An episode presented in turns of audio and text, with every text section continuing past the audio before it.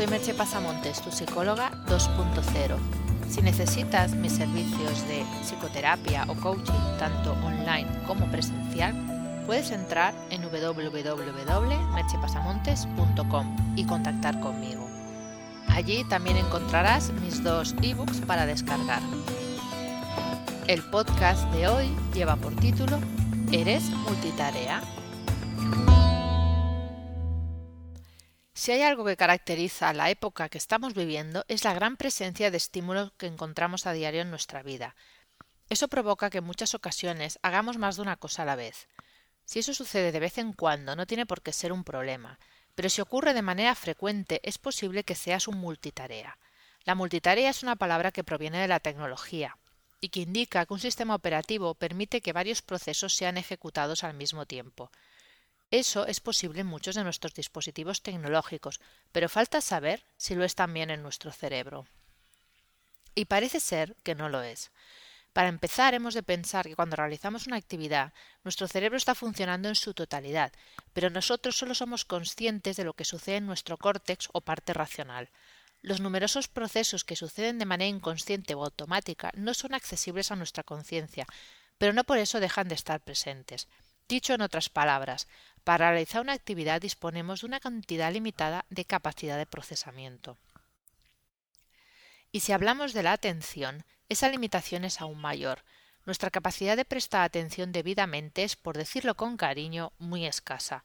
Uno de los investigadores sobre este tema, David Mayer, afirma que la multitarea humana es una ilusión. Nuestro cerebro solo puede prestar atención a más de una tarea si éstas están automatizadas o parcialmente automatizadas y no son del mismo orden, por ejemplo, hacer la comida y escuchar la radio.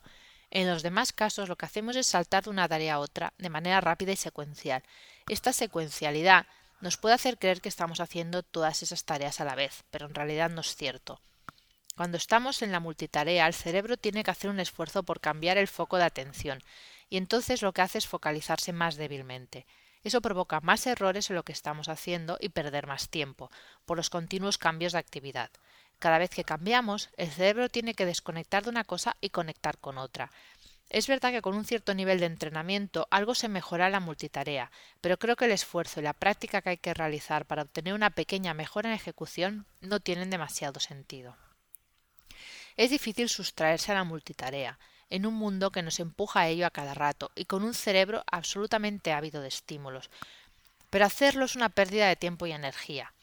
Por ello por ello, quizás lo más útil sea seleccionar momentos para estar centrado y en foco, y otros para dejarnos llevar por la glotonería del multiprocesamiento. Podemos escoger tareas de poca relevancia, por ejemplo, ver la televisión y escribir en redes sociales para estar en multitarea, y aprender a centrarnos en otras que sí que requieren de nuestra atención, como por ejemplo temas de nuestro trabajo. Te voy a explicar un breve cuento. Un discípulo fue a visitar a su maestro, y solicitó que le impartiera alguna enseñanza importante para su desarrollo. El maestro contestó irónicamente Atención. ¿Y qué más? preguntó el discípulo. Atención, atención, repitió el maestro.